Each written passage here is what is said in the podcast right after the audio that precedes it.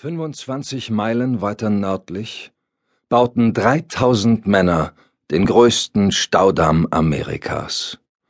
Vielleicht, überlegte der Junge, sogar den größten der Welt. 3000 Männer. So viele konnte der Junge sich gar nicht vorstellen.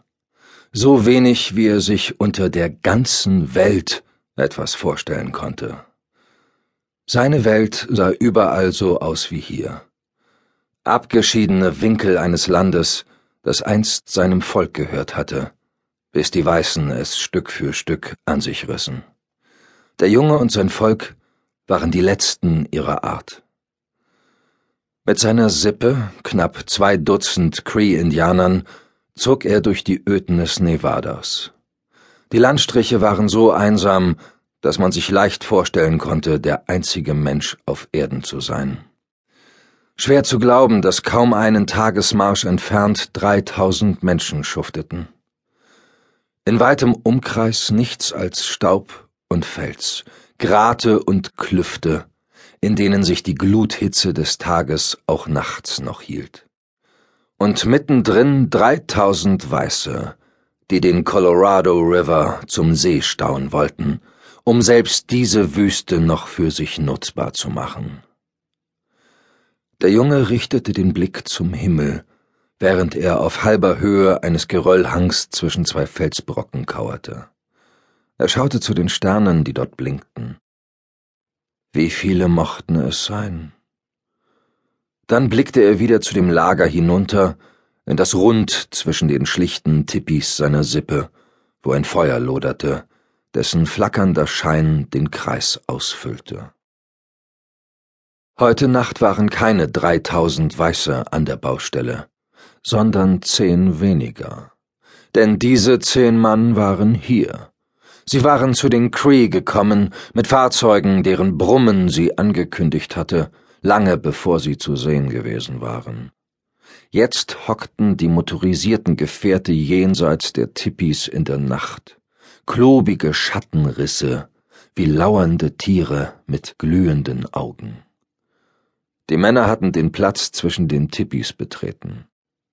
Es ging etwas von ihnen aus, das die Luft erfüllte, eine Spannung von der Art, wie sie Gewittern vorausging.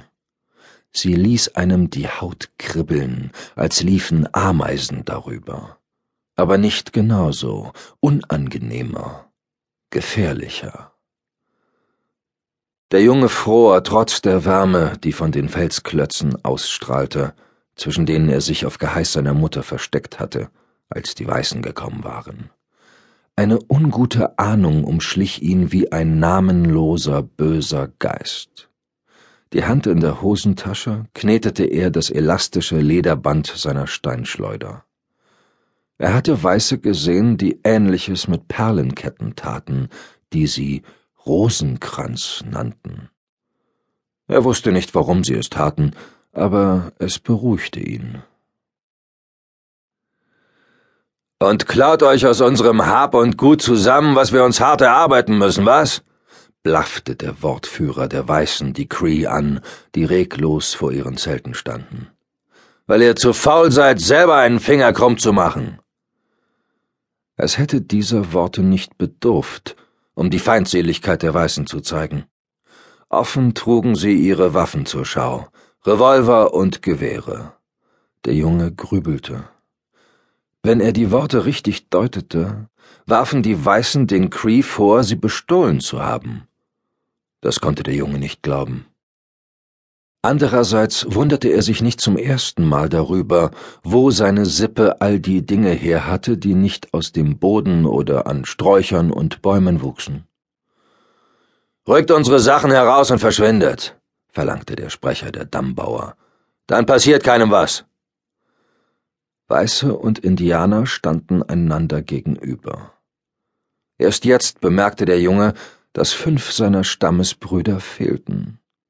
Und entlang der Grenze zwischen Feuerschein und Finsternis lösten sich genau fünf Schatten lautlos aus der Nacht. Fünf Cree richteten veraltete Schießprügel hinterrücks auf die Weißen. Der Junge sah, Wie seine Mutter, die mit den anderen vor den Tipis stand